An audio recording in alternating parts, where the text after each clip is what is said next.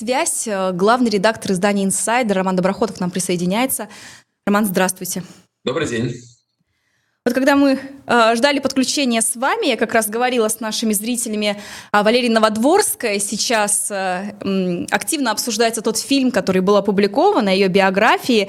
И вообще, э, если говорить не только о фильме, а о самой фигуре Валерии Новодворской, э, пропаганда и вся эта система, она долгие годы делала из нее вот такой образ комичный, отчасти, возможно, даже неадекватный, и довольно успешно это получалось. Сейчас кто-то начинает, начинает открывать глаза на ее роль в истории, истории современной России. На ваш взгляд, насколько велика ее роль в том, что происходило и то, что происходит сейчас? Ну, действительно, довольно интересный феномен, потому что я-то с ней знаком был очень давно. То есть самая наша первая акция, еще когда я был активистом, это где-то был там 2004 год. А, это был такой первый призыв молодежи в оппозиционную политику, в активизм. А, потому что в самом начале нулевых вообще не было никаких оппозиционных молодежных движений.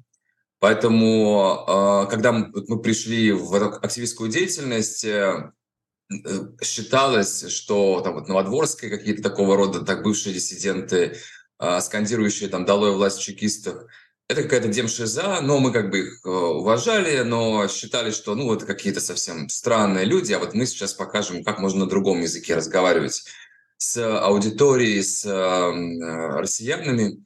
И прошло там буквально 10 лет, то есть как бы воспиталось новое поколение э, там, активистов, новый призыв э, молодежи там, после 2011 года стало массовым явлением. И мы с удивлением обнаружили, что там 19-летние ребята, которые выходят, и которые даже не, не помнят митингов 2011 года, потому что настолько они э, юны, что для них это какая-то э, просто старина э, незапамятная. Э, они ходят, идут и скандируют «Долой власть чекистов» и какие-то еще лозунги про там, КГБ и прочее, которые были э, нами воспринимались как что-то совершенно древнее, неактуальное, неинтересное. Я думаю, что это просто потому, что сами времена так изменились, что повестка диссидентская, повестка, которая изначально там была актуальна для Новодворской в там, 70-х, 80-х годах, внезапно снова стала актуальной в России, потому что времена вернулись примерно такие же, да, то есть у нас снова э, уже все более тоталитарная диктатура, у нас снова не политики, а снова диссиденты и так далее, и так далее. Вот поэтому вот это обращение снова к Новодворской как актуальной фигуре, я думаю, происходит именно потому, что опыт диссидентства а, внезапно стал а, очень актуальным, и фигуры, такие как она, а, ну как бы чем, чем отличались, скажем, люди типа Новодворской или там Владимира Буковского от многих остальных, тем, что это не люди, претендовавшие на какую-то власть, на какие-то не, не, не руководители каких-то больших политических партий, то есть не, не политики, по большому счету, это люди, которые опирались на какие-то моральные аргументы, на э, ценностные какие-то э, вещи. То есть это люди, которые говорили на другом совершенно языке. Мне кажется, этот язык сейчас снова востребован. Да, язык ценностей, апелляция к каким-то взглядам, а не каким-то рациональным там, политическим убеждениям. Кстати, Навальный тоже, мне кажется, сейчас превращается постепенно из именно такого прагматичного весьма политика в такого российского Нельсона Манделу, человека, который олицетворяет скорее какие-то ценности, чем говорит о каких-то прагматических политических задачах. Ну вот если о Новодворской продолжить, э, там она говорила в фильме о том, что им казалось тогда, ей, ее единомышленникам, что если положить на стол россиянина книгу «Архипелаг ГУЛАГ», то его взгляды могут поменяться. Ну или, по крайней мере, он может засомневаться в том, что все не так однозначно или все не черно-белое. Но при этом вот сейчас, если говорить из нашего времени, есть ли то, что может открыть то, что если, если мы положим на стол, может открыть тому или иному россиянину глаза на то, что кажется очевидным. Ну, я думаю, что если положить э, архипелаг ГУЛАГ или э, что-то такое оппозиционное, но современное э, там на стол или в телефон встроить для домохозяйки из Иванова, возможно, это не сыграет какой-то принципиальной роли. Но если а, говорить о тех людях, людях, которые активны, хотят что-то изменить, хотят, э, ну, то есть искренне хотят э, быть активными и влиятельными в России, то на них как раз повлиять можно, на их ценности. На, то есть особенно если это люди, там, скажем, которым сейчас там 20 лет, их сознание все еще формируется, очень важно а, какие на столе у них будут книги, если у них а, или там какие у них в, не знаю, Ютубе, какие у них будут каналы. Потому что одно дело, если они будут а, там впечатляться от э, того же, там, не знаю, книг Буковского, который замечательная, кстати, книга «Возвращается ветер», очень актуальная, и, э, не знаю, от э, YouTube-каналов там либеральных, это одна история. Если он будет смотреть, не знаю, там Гиркина и каких-то других Э, идеологических взглядов людей, то даже вполне себе искренний человек, который желает в России что-то изменить, может вполне, там, не знаю, э, оказаться активистом, но э, консервативным или каким-то еще мракобесным, шовинистическим и так далее. То есть люди действительно подпадают под какие-то, ну, под влияние каких-то взглядов. И, к счастью, сейчас все-таки, если мы посмотрим на повестку в интернете, то, наверное, в ней все-таки как бы либеральная, адекватная какая-то повестка сейчас главенствует в Ютубе, но, э, но она пока, мне кажется, достигает э, все-таки определенного пузыря. Он довольно большой, он уже измеряется миллионами людей, которые сейчас смотрят там YouTube, TikTok, Instagram и так далее, но э, но по-хорошему надо стараться проникать дальше в, в регионы, где тоже есть активные люди, есть активная молодежь, э, и пытаться объяснять не только то, что происходит там в Украине, это понятно, но и какие-то, опять же, ценностные вещи, э, какие-то вещи, связанные с, э, не знаю, там, с правами человека, вообще откуда берется э, вот эта вся шовинистическая путинская идеология, э, путинская ксенофобия, неприятие там национальных меньшинств, неприятие суверенитета наших стран-соседей. Кстати, если посмотреть на даже пузырь наш, да, внутри него заглянуть, там тоже есть всякие интересные товарищи, типа какого-нибудь там Светова, у которого вполне себе такая консервативная и местами очень шовинистическая идеология. А, есть там и в левых кругах тоже весьма радикальная идеология. Так что если это, ну, как бы, если не будет людей, которые, ну, пытаются действительно донести какую-то такую просветительскую а, миссию продвинуть, то это пространство будет захвачено какими-то популистами или шовинистами. Так что надо к этому относиться очень серьезно. Ну вот вы поколение упомянули. Кстати, наши зрители отмечают, что не только на домохозяйку может не повлиять, но и на домохозяина из региона тоже может это не повлиять, а непосредственно мужчины э, принимают решение о том, чтобы идти на ну, войну. На домохозяина я давно уже махнул рукой, потому что с домохозяинами у нас как бы все э, плохо, это понятно. Так что надежду сейчас...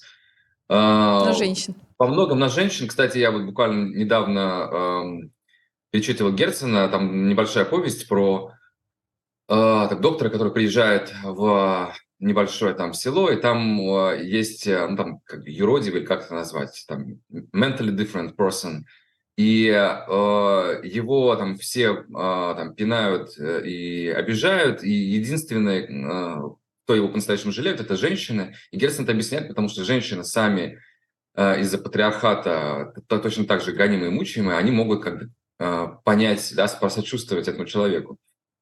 Поэтому мне кажется, что как бы в России в этом смысле со времен Герцена не так много все изменилось. Э, и поэтому здесь как раз все, э, ну, пафосно скажу, угнетенная да, часть населения, э, здесь там, и, и меньшинство сексуальное, и меньшинство национальное, и все остальные, все, кто чувствовал на себе ту или иную форму дискриминации, сейчас они в каком смысле наши союзники, потому что у нас у всех один общий враг. Это вот это диктатура неправовая, у которой огромное количество измерений, и все в одной лодке, да, и украинцы, которых сейчас бомбят, потому что типа у них нет суверенитета, нет права на э, решать, э, как, какой будет, будет будущая страна, и внутри населения оппозиционеры, у которых нет права на другие политические взгляды, и сексуально-национальное меньшинство, у которых нет права на свою идентичность, и женщины, которые тоже э, во многом дискриминируются, и так далее, и так далее. Так что у нас сейчас очень хороший шанс у всех вместе, а, потому что а, долгое время, вот опять же, я вот, как уже сказал, активизмом занимаюсь с 2004 года, и э, тогда казалось, что вот это нужно только нам, горстки, очень маленькой горстки людей. А всем остальным было начихать. Мы как-то пытались до них достучаться и понимали, что вот в этом нефтяном государстве, где вот сейчас только появилась возможность покупать тогда в середине нулевых там новые айфоны, дорогие машины, и все замечательно – вот точно было не до нас всем, вот не до нашей э, аргументации. Да, прошло там сколько, почти 20 лет, А, и оказалось, что вообще-то все, о чем мы говорили, э, уже всех касается. Особенно после войны, когда вот этот домохозяин из Иванова, он тоже сейчас загоняется воевать в Украину, далеко не все домохозяева из Иванова очень сильно горят желанием это делать. Поэтому повестка приходит в каждый дом постепенно. Ну, как бы нет худа без добра, да. Э, я думаю, что вот, может быть, это поможет немножко растрясти, встряхнуть этих людей и э, обратить внимание на то, что мы 20 лет уже говорим. Поездка, повестка приходит э, в каждый дом, это и в прямом, да. и в переносном смысле так звучит очень. Слово, да.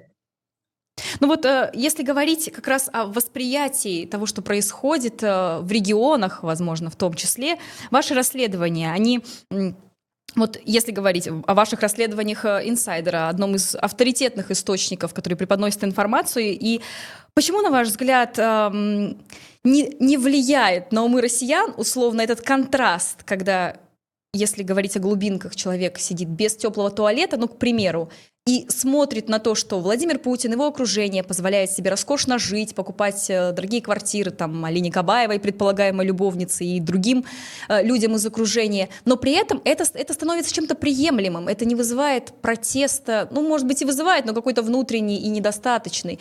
А некоторые даже считают, что это вполне себе позволительно. Как это можно объяснить?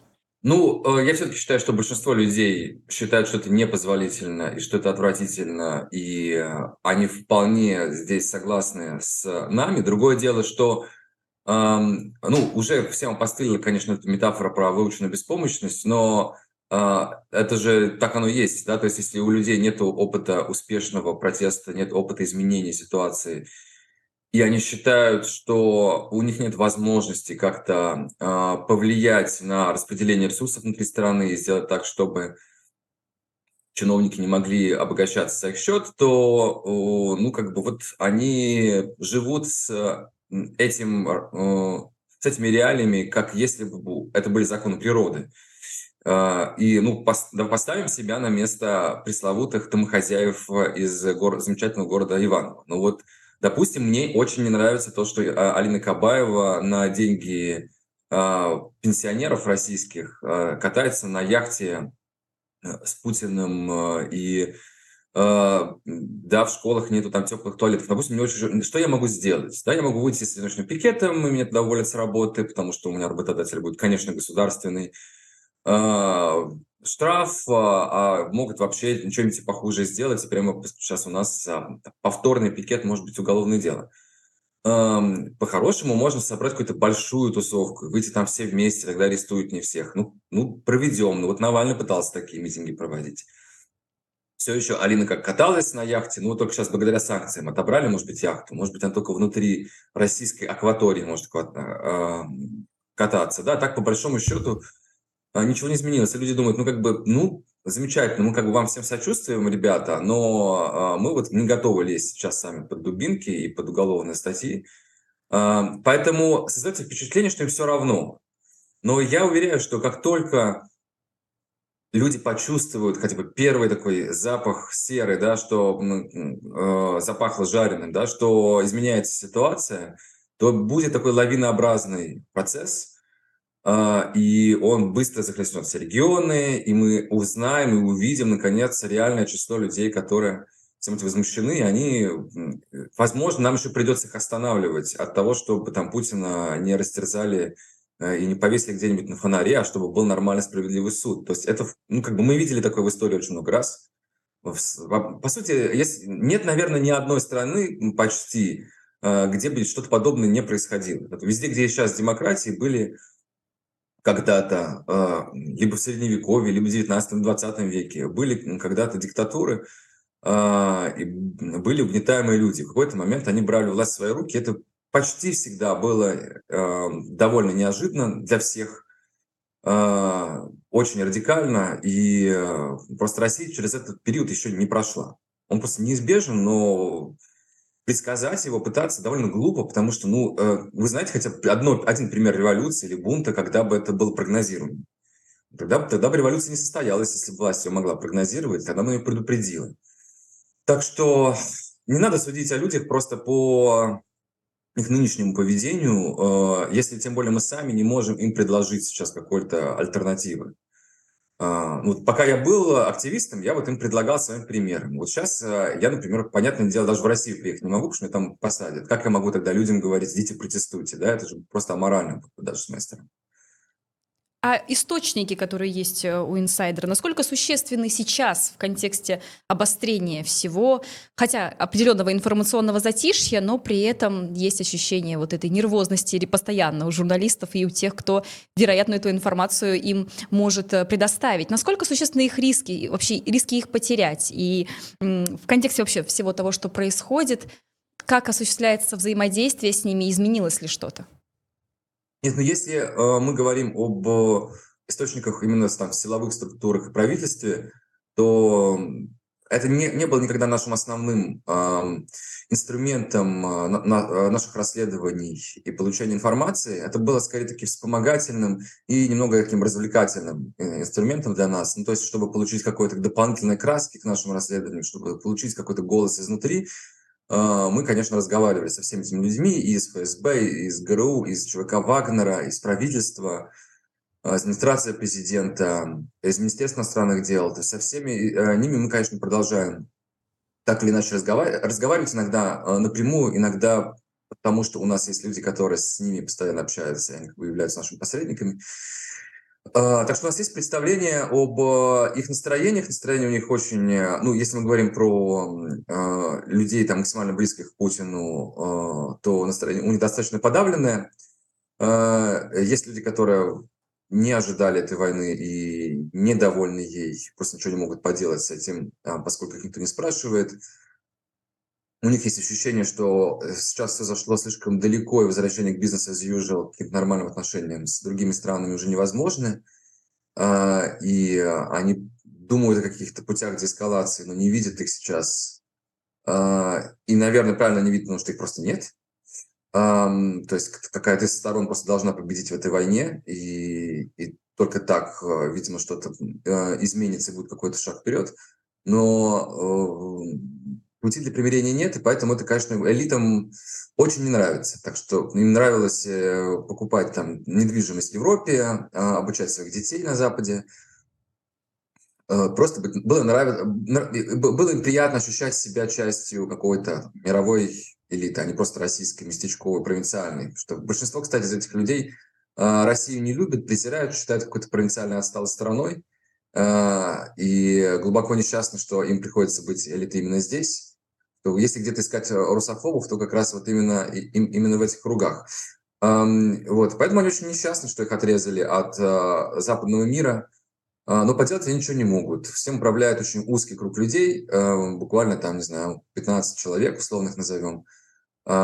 И Путин действительно вовсе он не заложник этих людей, а, а, а самый главный как раз-таки организатор, инициатор этой войны был – Поэтому влиять на него невозможно. Очень сложно его убедить в том, что изначально он просчитался более-менее во всем, когда планировал эту войну. Никто не пытается его переубеждать.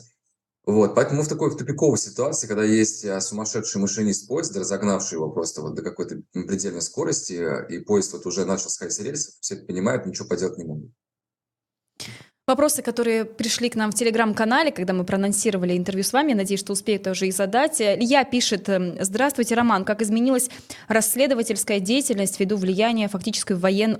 ввиду введения, он пишет, фактически военного положения. К примеру, слив разговора Пригожина с Ахмедовым, очевидно, показывает настроение части так называемой элиты. А, конфронтации среди этих персонажей в вашей работе только на руку? Спасибо.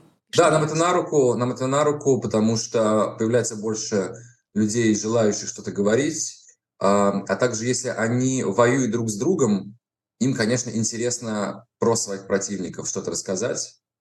Так что иногда такое происходит, но опять же, источники все-таки не главный инструмент э, наших расследований. Мы стараемся максимально полагаться на какие-то объективные данные, то есть то, что мы видим, не знаю, там по а, биллингу телефонных разговоров, по перелетам, а, по взломной переписке и так далее. То есть э, это данные, которые мы анализируем в первую очередь. Но если э, им вдруг что-то хочется друг про друга рассказать, конечно, мы всегда внимательно выслушаем. И сейчас просто идет поток людей, уезжающих из России, в том числе это, конечно, и всякие ФСБшники, и чиновники, военные. Э, и среди них попадаются те люди, которые хотят политического убежища, среди них есть люди, которые, которым просто уже все равно, или просто которые хотят деньги заработать. Так или иначе, э, они теряют лояльность э, своим прежним хозяевам. Вот. Иногда журналисты могут этим пользоваться. А, так что по количеству слива внутренних каких-то документов сейчас, конечно, беспрецедентно успешное время для журналистов. Мы просто не успеваем обработать все данные, которые попадают в наше распоряжение. Еще вопрос от Юрия. Сместился ли сейчас акцент расследования от шикарной жизни чиновников к технорасследованиям, а, закупки, поставки и прочее? Кажется, расследования про жизнь непосредством сейчас не вызывают каких-то больших эмоций резонанса. Хотя мне кажется, что все равно вызывают. Вызывают, на самом деле, да. То есть ну, акцент действительно сместился, э, но мы же можем немного э, подстраивать темы под нынешний контекст. Например, вот у нас было расследование о том, как э, генералы, эти самые, которые сносят э, с лица земли украинские города э, и лишают жилья обычных э, украинцев, сами себе покупают элитное жилье, за деньги, которые явно не может позволить их зарплаты, то есть про путинских генералов – то есть вроде бы история про коррупцию, но одновременно очень по повестке. Вот, так что нет, это все равно, это все равно интересно э, россиянам и опять же, вот кризис усиливающийся внутри страны экономический, да, потому что там санкции влияют и на цены, и на дефицит каких-то товаров, э, все сложнее найти работу, растет скрытая безработица, то есть есть усиливаются экономические трудности у обычных россиян. В этих условиях видеть, что у элиты российской ничего не ухудшается, она продолжает, например, покупать э, вина себе э, за э, десятки, иногда сотни тысяч долларов за бутылку э, в Европе, да, несмотря на все санкции. Э, вот такие истории тоже э, продолжают быть даже все более интересными. Так что акцент, может быть, немножко сместился, но история про коррупцию по-прежнему все еще на острие. Ну вот еще вопрос от Марата. Как Роман относится к личной вендетте ФБК и Венедиктову? Ну, я бы сказал, что здесь есть некое более общее явление, э, есть некий тренд, который сейчас просто раскрывает себя в случае с Венедиктовым. На самом деле, помимо Венедиктова, есть еще целый ряд фигур, которые э, в нулевые, десятые годы расцвели находясь вот в этой промежуточной зоне между властью и а, оппозицией, то есть, или там, не знаю, между кремлевскими СМИ и независимыми СМИ, то есть вот где-то посередине они старались э, быть такими и нашим, и вашим, что вот мы как бы э, над схваткой, мы такие вот э, и с теми поговорили, и с теми поговорили. И в какой-то момент э, сообщество принимало их как таких вот медиаторов, которые, типа, вот очень полезные. Вот, типа, вот раз Венедиктов там, да, он, пусть он фотографируется там с Симонян и Захаровой э, с улыбочками, но он может оказаться, оказываться очень полезным, э, там, и, и вообще э, он сохраняет некую площадку «Эхо Москвы», мы все туда приходим, там тоже проповедуем свои какие-то вещи. И э, это понималось, и даже более того, я бы сказал, что там в условном там 11 году, когда там выходили на протестные акции, там, Кудрин какой-нибудь, там, да, какие-то самые системные либералы, там, Кандилаки была на Болотной, там, да, и заигрывала с э, либеральными журналистами. В этот период казалось, что о, это вообще прямо вот э, элита-элита, вот все люди, которые там посередине. А потом начиная с 2014 года, когда началась война, и потом уже ужесточалась, ужесточалась, и настолько э, поделилась на две половины общества, что вот это вот э, место посередине, которое было самым таким э, плодородным, приятным и комфортным, э, оно сужалось, сужалось и превратилось в просто в бритвенное лезвие, стоять на котором уже просто невозможно. Слишком слишком узкое, тебе надо выбирать а, одну из сторон. И в итоге эти люди получают, э, им прилетает с обеих сторон, как вот Венедиктову, да, и его сделали э, иностранным агентом, кажется уже, да, отобрали э, у него э, радиостанцию, с одной стороны прилетело, да, с другой стороны он периодически получает от ФБК и от других разных активистов, которые вспоминают ему все эти рукопожатия с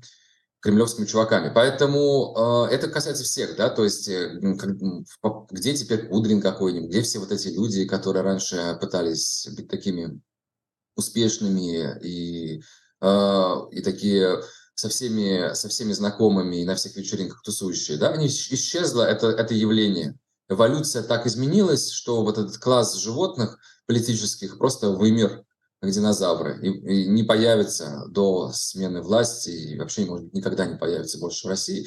Поэтому это безотносительно конкретно там пикировки Волкова с, там, или кто там пикировался с э, Венедиктовым, это э, просто объективная новая реальность, и этого конфликта не могло не произойти.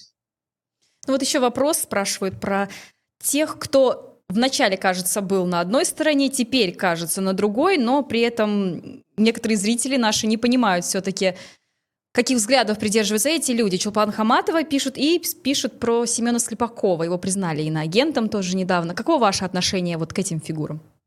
А, ну, что касается Шулпан Хаматова, она как раз тоже скорее была из, а, из, из, этого, из этих политических животных, которые где-то старались найти место посередине и ужиться одновременно в двух мирах и, э, и которые получают сейчас с обеих сторон. Слепаков чуть, может быть, в меньшей степени, у него был какой-то период, я не очень внимательно следил за его судьбой, но у него был какой-то период, когда он прям действительно э, что-то на стороне власти успел поделать. То есть у него были какие-то высказывания в отношении э, оппозиционных протестов негативные. Э, и что-то такое. То есть он успел, как то, что называется, зашквариться. Но по большому счету э, все-таки а, юмористы с этой тусовки это были люди, которые э, существовали изначально в некой нейтральной среде и э, осторожничали, и, по, и потом, вот сейчас у них пришло время выбирать, поскольку если ты сатирик, юморист или кто-то из этой среды, то ты должен как-то говорить о том, что происходит. Иначе, вот недавно, там, скажем, квартет И выпустил свой очередной фильм, о чем думают, там, не помню, мужчина или женщина, или кто-то из этих самых. И, э, и вот была замечательная пикировка в Фейсбуке между э, э, этим самым э, мужем Собчак, короче, Виторган э, и э, Ксенией Лариной. Бывший муж. Богомолов. Бывший, да, я не успеваю за этим калейдоскопом. В общем, какой-то из мужчин э, Собчак и, Ксения Ларина. И, э, значит, Виторган э, на голубом глазу совершенно просто не понимал, а почему его все фачат в Фейсбуке, за что? То есть, как бы, ну, да, ну, десятый по очереди фильм на ту же самую тему. Он изначально всегда был не политическим. Вот вышел еще один политический сил. И, а у людей в комментариях просто у них нету слов, они не могут объяснить, ну почему в 2023 году во время войны, когда там действительно там тысячи детей гибнут под российскими бомбардировками, и просто в России реальный э, полноценный нацизм поднимают головы, там у нас сажают за каждый лайк, в это время снимать комедию, о чем думают мужчины, неуместно. Э, это очень сложно объяснить. Uh, и мне кажется, что Виторган это искренне не понимает. Вот, вот он как бы не то, чтобы он придуривается, а он реально просто не улавливает uh, каких-то таких вещей на этическом уровне. А, но факт в том, что действительно ну, как бы атмосфера изменилась, да, и все эти люди, которые могли э, заниматься просто обычными комедиями, веселить народ в таком колпаке, э, скакать перед ними, зарабатывать на этом деньги, говорить, ну, мы просто людям даем отдушину, чтобы они посмеялись. Вот этот жанр тоже ушел. Если ты, э, если ты как бы хочешь быть там актуальным юмористом, то ты должен, то ты должен говорить на те темы, которые людей волнуют. Слепаков, судя по всему, все-таки вот выбрал э, путь э, не цензурировать себя, уехал из России, э, стал иностранным агентом, и вот, видимо, я не знаю, будет он дальше радикализоваться или нет, но вот он свой выбор все-таки сделал. Да? Многие э, выбор э, не сделали вообще никакой. Кстати, Галкин неожиданно выбор сделал, да? при том, что я совершенно не фанат его э, юмора и так далее, но вот даже такие люди выбор сделали. Меладзе выступил против войны, огромное количество, Пугачева, огромное количество людей из лагере, где мы совсем не ожидали, что они э, все-таки э, выскажутся о войне, высказались, да. Какие-то другие э, пока не высказались, но государство э, на них так посматривает, э, подняв бровь, э, так все-таки намекая, что от них ожидается что-то. И если они... Сейчас в России такая тоталитарная уже устанавливается система, что ты просто молчать уже нельзя, ты должен что-то сказать. Поэтому я думаю, вот в течение ближайшего года все должны будут определиться вот между, распределиться по этим лагерям. И вот этот вопрос на чьей-то стороне будет не актуальным. Мы будем понимать про всех более-менее на чьей-то стороне. В том числе, если ты просто молчишь и снимаешь фильм, о чем говорят мужчины, то ты уже понятно на чьей стороне, уже можешь даже ничего не говорить. Ну что ж, спасибо, что вы нашли время поговорить с нами сегодня. Роман Доброхотов Спасибо. был в студии Грэма. Благодарим вас и всего доброго. Спасибо. Продолжаем наш стрим и будем